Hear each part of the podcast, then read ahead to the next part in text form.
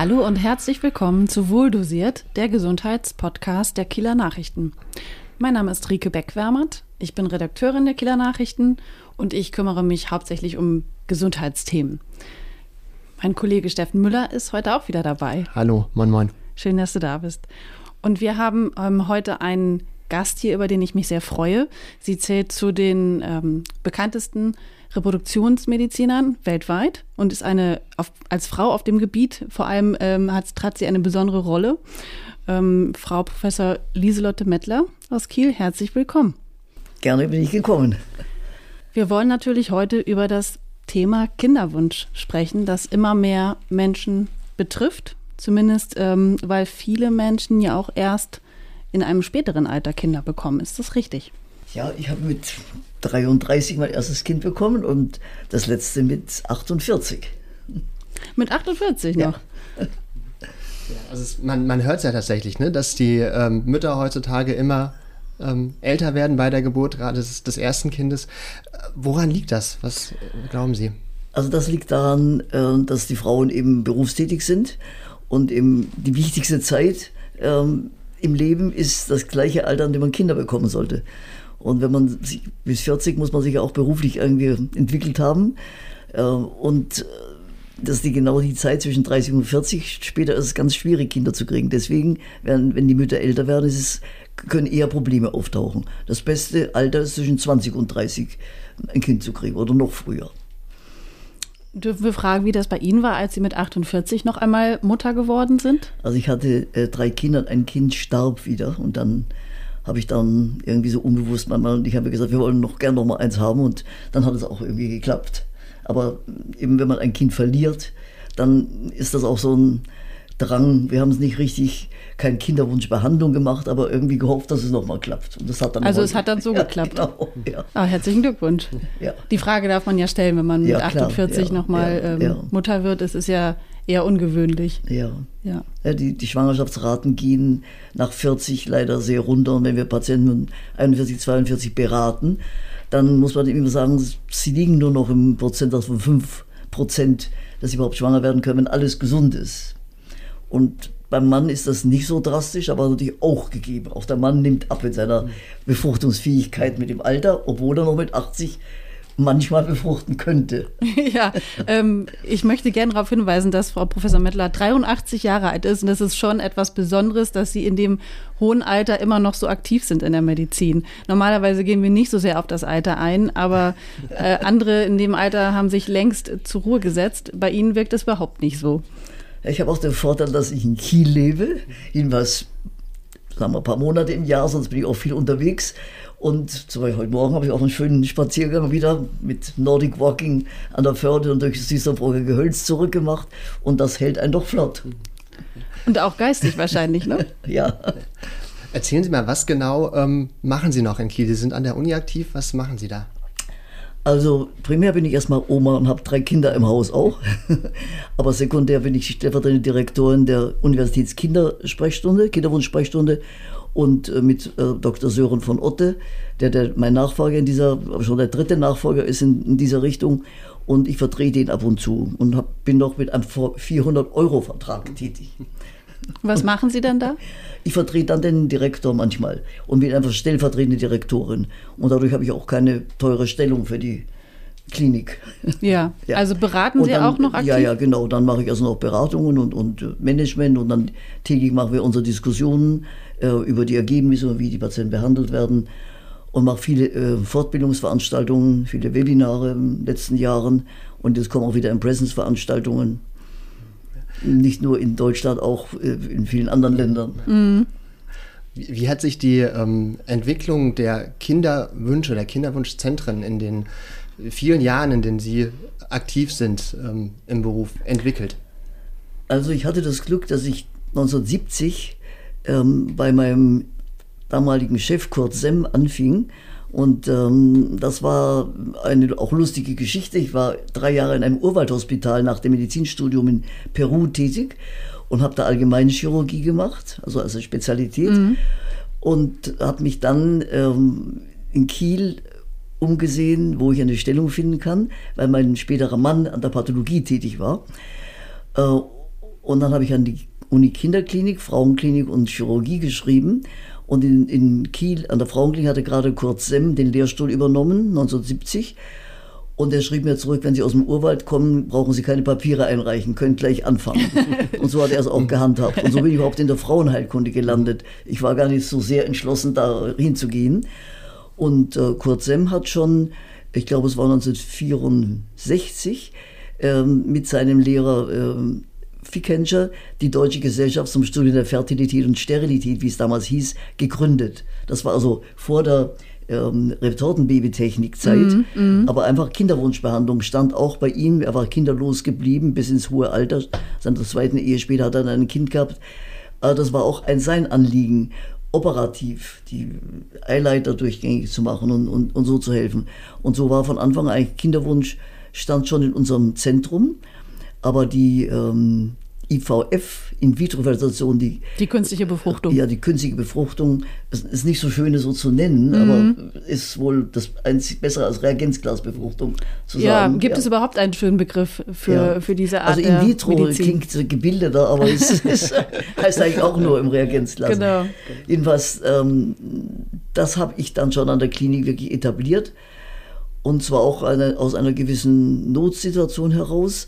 Ähm, wir hatten Kinderwunsch-Sprechstunde und ich habe in Kongressen eben auch von Robert Edwards gehört, die dann in der Vorbereitung ähm, dieser erst 1978 erfolgreichen Tätigkeit ähm, oder Forschung beim Menschen oft Vorträge hielten auf Kongressen und habe Robert Edwards kennengelernt. Und als in Kiel dann ähm, sämtliche männlichen Kollegen mir vorgezogen wurden im operativen Einsatz, ah, ja. weil Kurt Semm eben sah, dachte ja, das ist doch mehr eine Männersache. Das war also lange gedauert, bis eine Frau irgendwas zutraute in der Richtung. Mhm. Dann habe ich gesagt, da mache ich mal einen anderen Sprung und bin nach England, nach in das Physiologische Institut in Cambridge zu Robert Edwards gegangen und habe da anderthalb Jahre Forschung gemacht.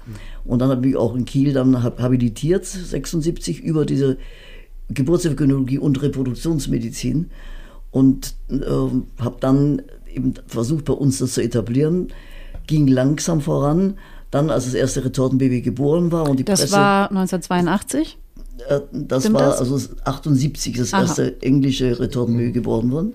Und dann haben wir auch publiziert drüber und gearbeitet und wir haben dann 1981 nach 70 Patientinnen, die wir behandelt hatten, im Spontanzyklus, ohne mhm. zu stimulieren, also ohne jetzt mehrere Eizellen im Zyklus reifen zu lassen, haben wir dann äh, auch die erste Schwangerschaft gehabt, aber wir haben das erste Kind verloren. Das, das hat dann nicht gelebt nach der Geburt, deswegen sind wir da auch nicht an die Presse.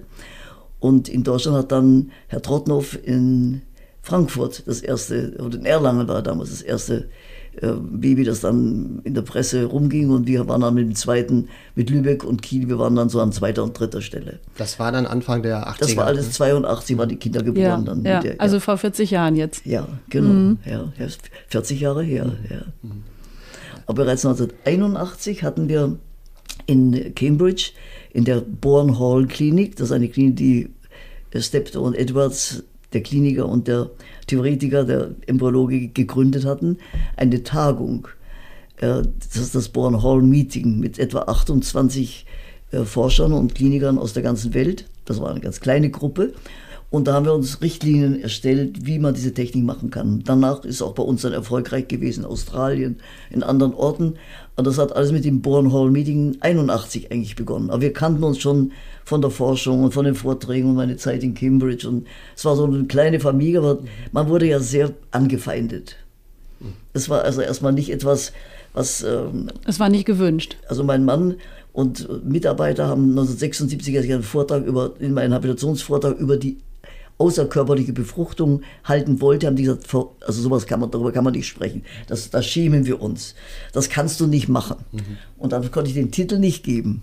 Ich musste also einfach sagen, Kinderwunschbehandlung. Mhm. Aber das, thematisch trotzdem. Thematisch habe ich das dann, und, mhm. und, und, aber da kamen keine Fragen in der Fakultät. Es waren alle guckten ganz, ja, wie kann man sowas machen?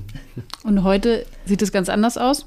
Ja, also heute ist es eine akzeptierte Technik. Wir haben Millionen von Kindern, kann man sagen, die geboren sind die, die Eltern wären sonst nicht schwanger geworden.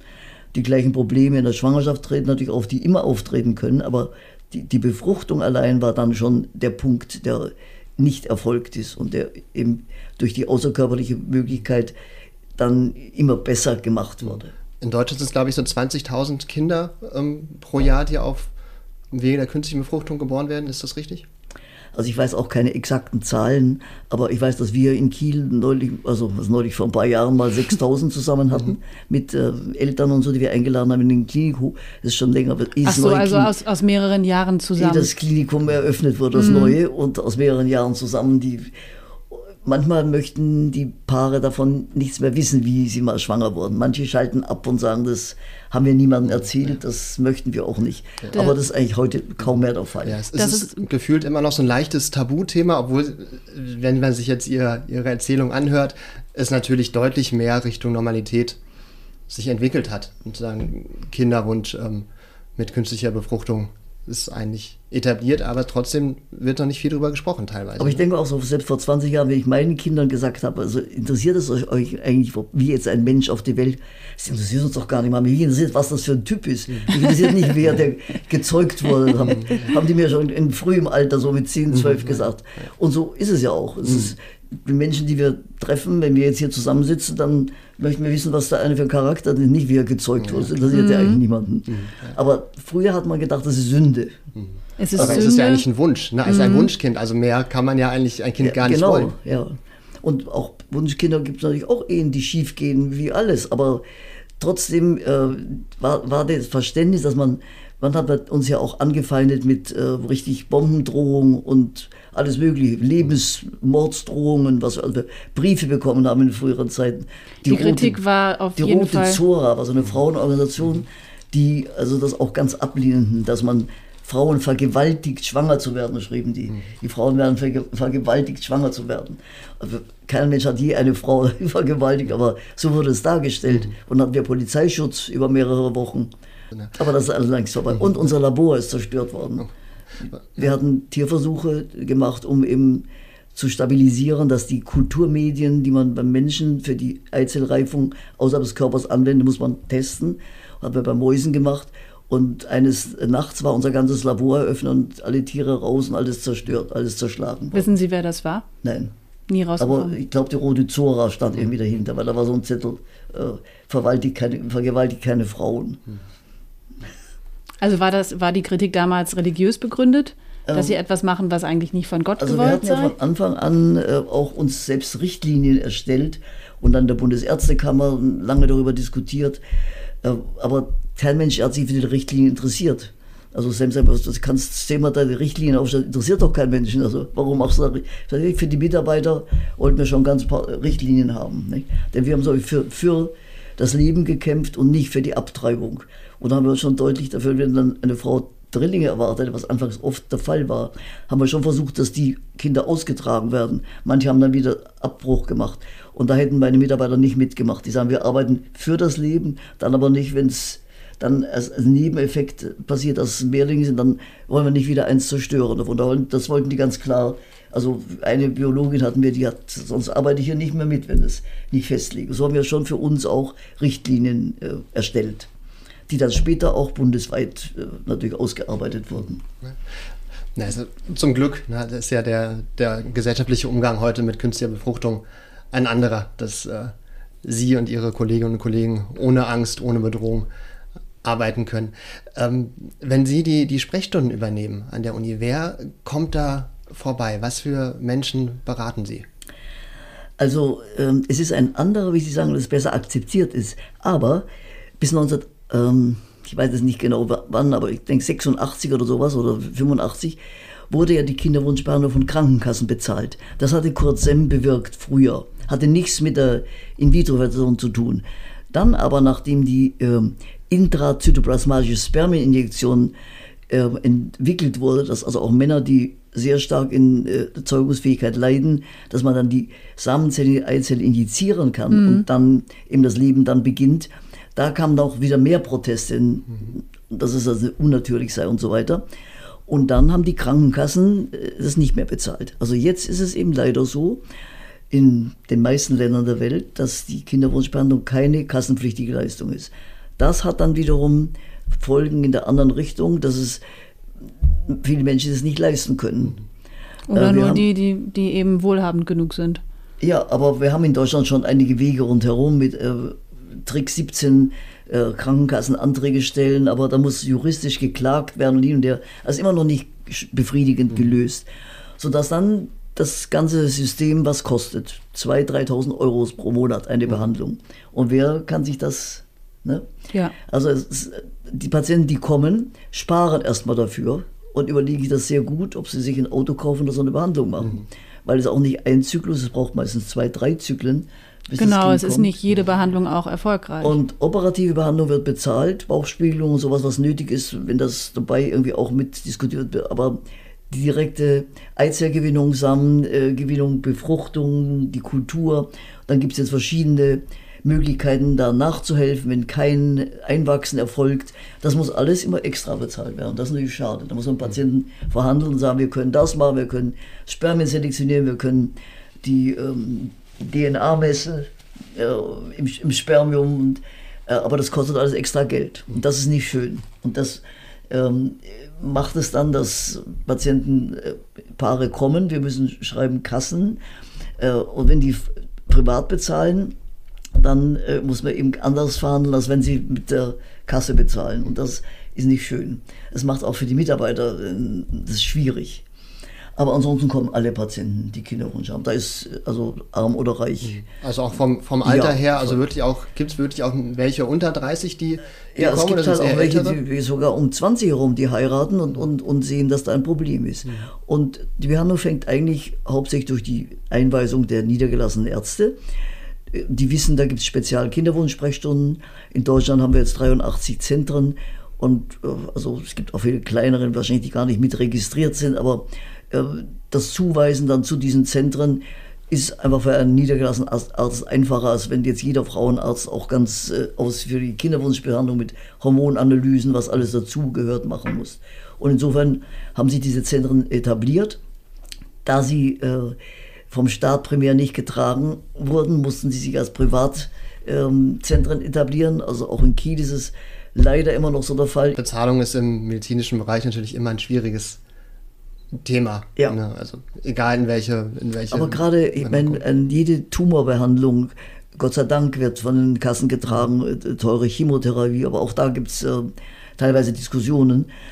Aber eine Kinderwunschbehandlung ist auch ein essentielles, äh, essentieller Teil des Lebens. Äh, Viele Und- Frauen und Männer, also Frauen vielleicht besonders, leiden auch ja auch Männer. psychisch drunter. Auch Männer will ich gar Ja. nicht, äh, will ich gar nicht in Abrede stellen. Aber es ist ja auch eine psychische Belastung, wenn man einen Kinderwunsch hat äh, und der nicht in Erfüllung geht.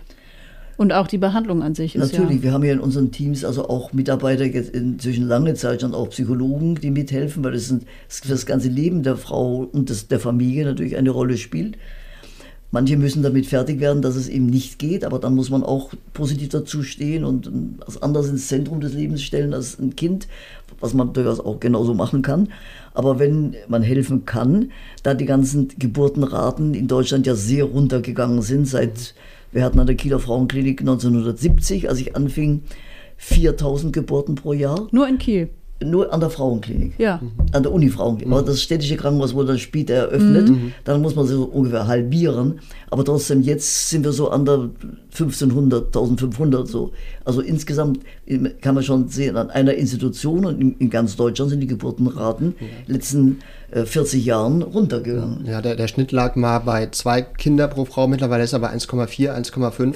Ja, genau. Also insofern muss man auch da was tun, denn die Altersstruktur, die Menschen werden immer älter, wie Sie bei mir auch sehen können, so wahrscheinlich vor 50 Jahren äh, in dem Alter nicht so viele mehr so gesund und jetzt haben wir immer mehr, also die jüngere Generation müsste eigentlich breiter werden, um auch die Älteren tragen zu können.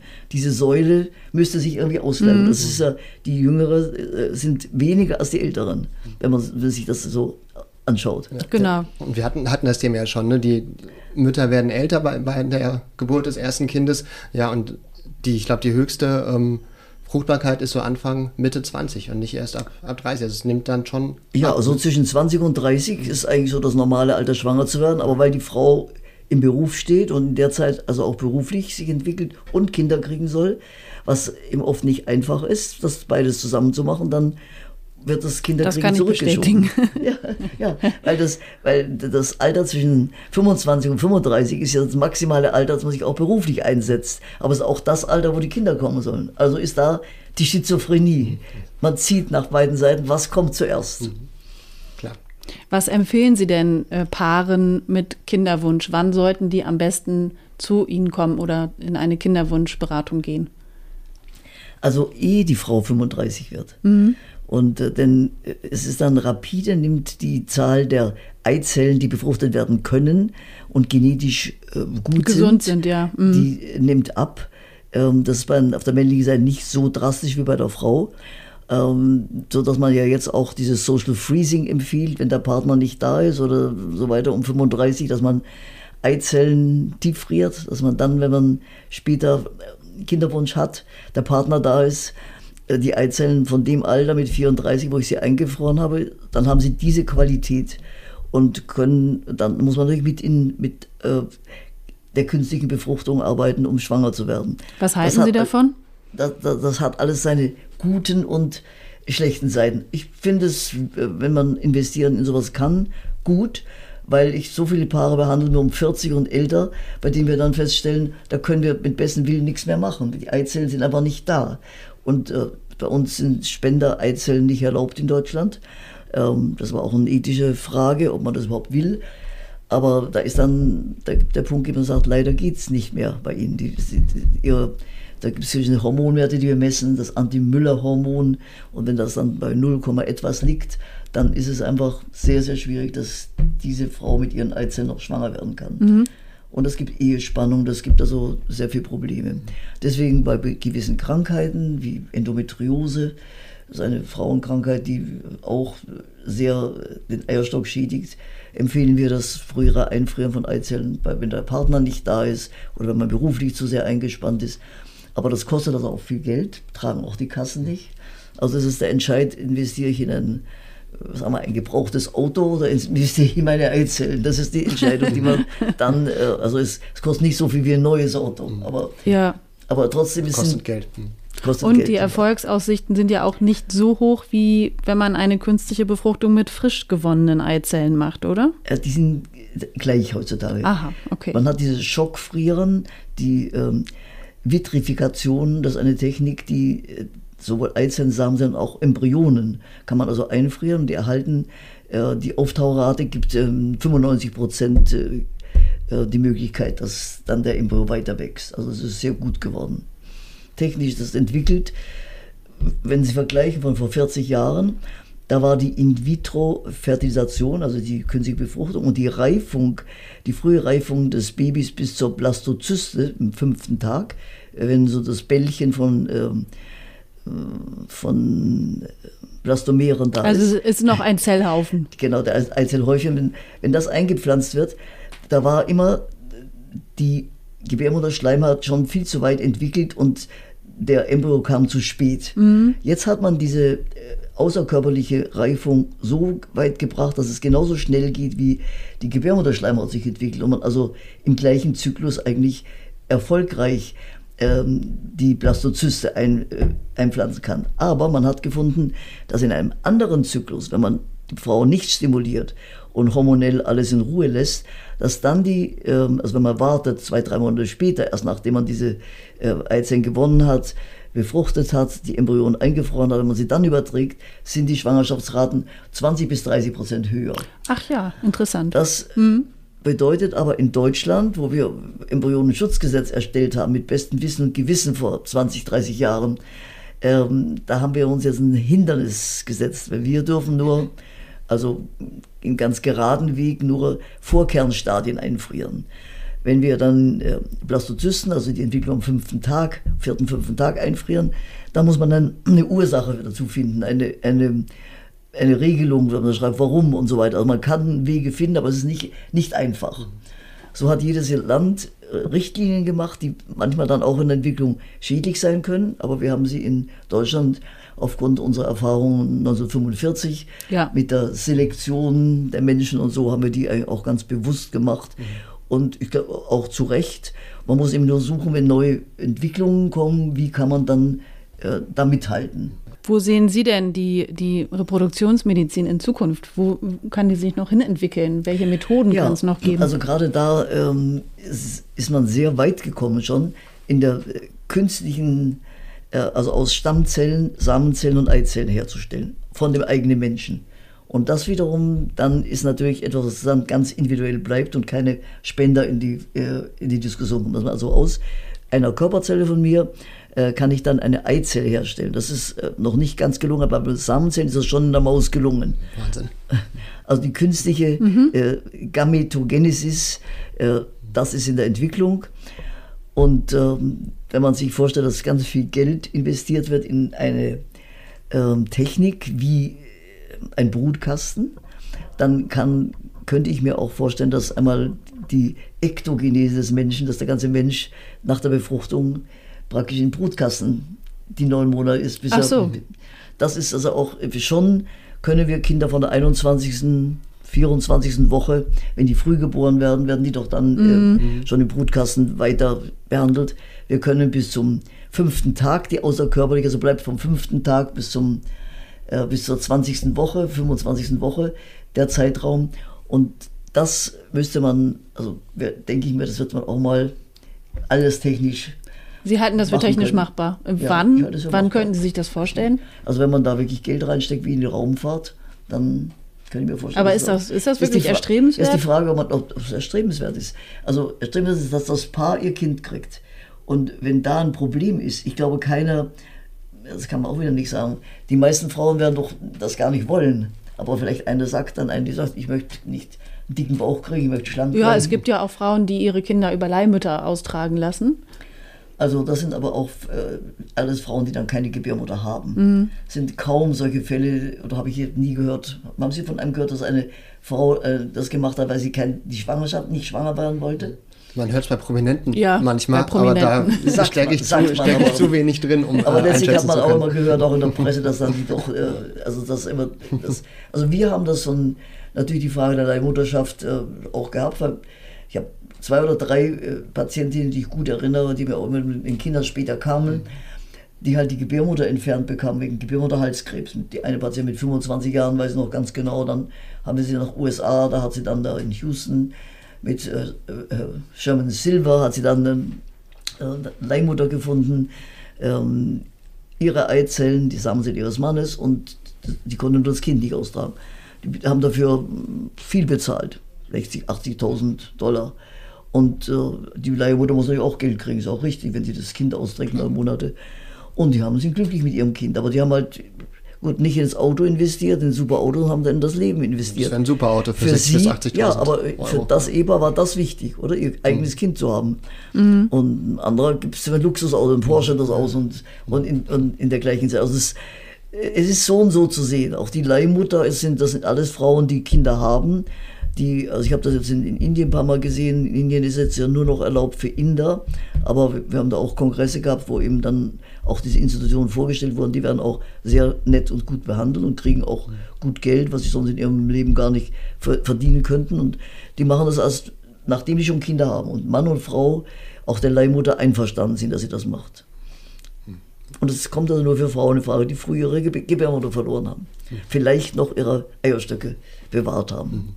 Das kann man ja heute in vielen Behandlungen machen, wenn man die Eierstöcke an der seitigen Beckenwand befestigt oder aber Sie fragen von Zukunft. Man hat natürlich jetzt auch mhm. Eizellgewebe, wird tiefgefroren.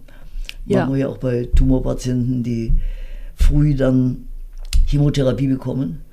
Äh, dann, äh, die aber vielleicht später nochmal genau, schwanger werden möchten. Und dann ist mhm. der Eierstock so geschädigt, dass in 90 Prozent eine Schwangerschaft nicht möglich ist. Und deswegen wird dann Eizellgewebe schockgefroren und dann wieder, wenn die Frau gesund ist, übertragen. Das machen wir auch in, in unserer Kinderwunschsprechstunde in Kiel häufig. Aber auch das ist eine Kassenfrage. Wenn dann ein, ähm, Eltern mit ihrer Tochter kommen, die vielleicht 25 ist, sie hat Leukämie, jetzt wird sie, kommt Chemotherapie. Jetzt, was kostet das jetzt für die nächsten 10, 20 Jahre? Da muss man sagen, das kostet 8000 Euro oder sowas. Auf die, hat ja Entnahmekosten, dann Tieffrierkosten über die Zeit. Und das ist dann das Gespräch. Und dann in dem Moment denkt natürlich ein Patientin nicht an ihre Fertilität, obwohl viele sind darüber Das ist ihnen wichtiger, als im Moment zu denken, dass sie gesund werden. Also sie verstehen auch nicht vielleicht, wie bösartig so ein Tumor sein kann. Ja, also das haben wir auch viel in der Diskussion mhm. in den letzten Jahren. Mhm. Ich würde gerne noch einmal kurz auf mögliche Risiken solcher Behandlungen eingehen. Also ist das alles, es ist ja nicht risikofrei, wenn man so eine hormonelle Behandlung vornimmt. Was können Sie uns dazu noch sagen?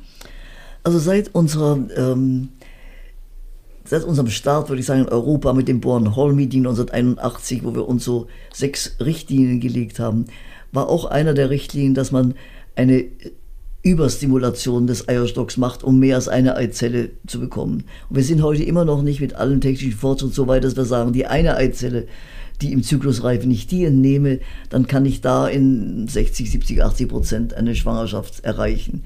Sondern wir sind da, dass wir von mehreren Eizellen ausgehen, von mehreren Embryonen ausgehen, um dann eine zu erreichen. Deshalb ist die Stimulation, wird die Stimulation gemacht und das ist eine Risikomethode. Ja. Weil der Eierstock äh, gefordert wird, mehr als eine Eizelle zu produzieren. Was er normalerweise nie tun würde. Was er normalerweise mhm. nicht tut. Und da kann es Überstimulationen geben, aber man hat es eigentlich im Griff. Aber das ist trotzdem ein Risiko, dass wir nicht im spontanen Zyklus noch nicht. Auch das wird aber, wenn Sie nach Zukunft fragen, denke ich, wird schon kommen, dass man zu der einen Eizelle auch zurückgeht. Mhm. In der technischen Entwicklung. Also das ist ein Risiko, die Stimulation der Frau, dann die Eizellgewinnung. Äh, man muss ja in die Körperhöhle rein und muss es punktieren, den Eierstock, äh, wo sich die Follikel bilden, in denen die Eizellen ja, makroskopisch gar nicht sichtbar sind, muss man Flüssigkeit absaugen, ist ein operativer Eingriff. Er wird, zeitlang haben wir das alles ohne Narkose gemacht, dann jetzt wird es wieder mit Narkose gemacht, weil es wieder Vorteil hat, wenn es schneller geht und Patient dann nicht wackelt und nicht unruhig wird und die Narkosen so gut geworden sind also Narkose, mhm. äh, Funktion, Stimulation, ähm, Infektion bei dem Ganzen kann passieren. Also es ist wie jeder operative Eingriff, und das ist auch ein operativer Eingriff, ist, soll man es nur machen, wenn es wirklich indiziert ist. Gibt es ein erhöhtes Krebsrisiko eigentlich nach solchen hormonellen ja, Stimulationen? Äh, eigentlich untersucht, ob die Stimulationen den Eierstock dann in der Richtung, dass er keine mehr produziert, verändern kann oder ob es äh, Krebsrisiko geben. Und das ist nicht festgestellt worden. Also zum Beispiel bei Eierstockkrebs machen wir kein Einfrieren von äh, Eierstockgewebe, weil äh, man da nicht weiß, wenn man das Gewebe einfriert, dann nicht vielleicht doch noch der Krebs mit konserviert wird. Aber von allen anderen, äh, an allen anderen Tumoren frieren wir Eierstockgewebe ein. Das ist, was am schnellsten gemacht werden kann. Da muss die Patienten nicht stimuliert werden. Die einfachste Methode. Aber muss natürlich eine Narkose gemacht werden, Bauchspiegelung gemacht werden, das Eierstockgewebe gewonnen werden. Also alles hat seine Vor- und Nachteile. Ich würde gerne nochmal auf die ähm, Behandlung und die Behandlungschancen zu sprechen kommen. Ähm, Sie müssen ja wahrscheinlich auch ehrlich sein zu den Paaren, die in Ihre Beratung kommen. Was sagen Sie denen? Wie hoch ist die Chance, tatsächlich mit einer künstlichen Befruchtung schwanger zu werden? Unser Reproduktions reproduktionsfähiges Alter ist halt schon mal nur zwischen 20 und 40 oder 45. Äh, und dann haben wir in Deutschland jetzt so mit Schwangerschaftsraten 35 Prozent. Mhm. Äh, aber wenn Sie international gucken, die sagen 85 Prozent. Da schreiben die Labors, dann denken die Patienten, gut, ich fahre nach Valencia, das ist 85 Prozent. Da haben die aber Spendersamen viel mehr dabei, Spendereizellen dabei. Embryonenspende ist bei uns ja auch nicht erlaubt. Mhm. In, in Deutschland ist Adoption erlaubt, also wenn das Kind schon geboren ist. Aber ein Embryo, der muss verworfen werden, der darf nicht gespendet werden. Das ist auch eine Frage, warum. Aber da haben wir mit Embryonenschutzgesetz wiederum äh, uns selbst eine Barriere gesetzt. Das mag, äh, es gibt viele Diskussionen, dass man versucht, das zu lockern. Wir bedanken uns sehr herzlich für Ihren Besuch, Frau Professor Mettler, ähm, und haben sehr viel gelernt über Kinderwunsch und Kinderwunschbehandlung und was in Zukunft noch alles möglich sein wird. Vielen Dank. Dankeschön. Sehr gerne will ich zu Ihnen kommen. Ich wünsche noch einen schönen Tag.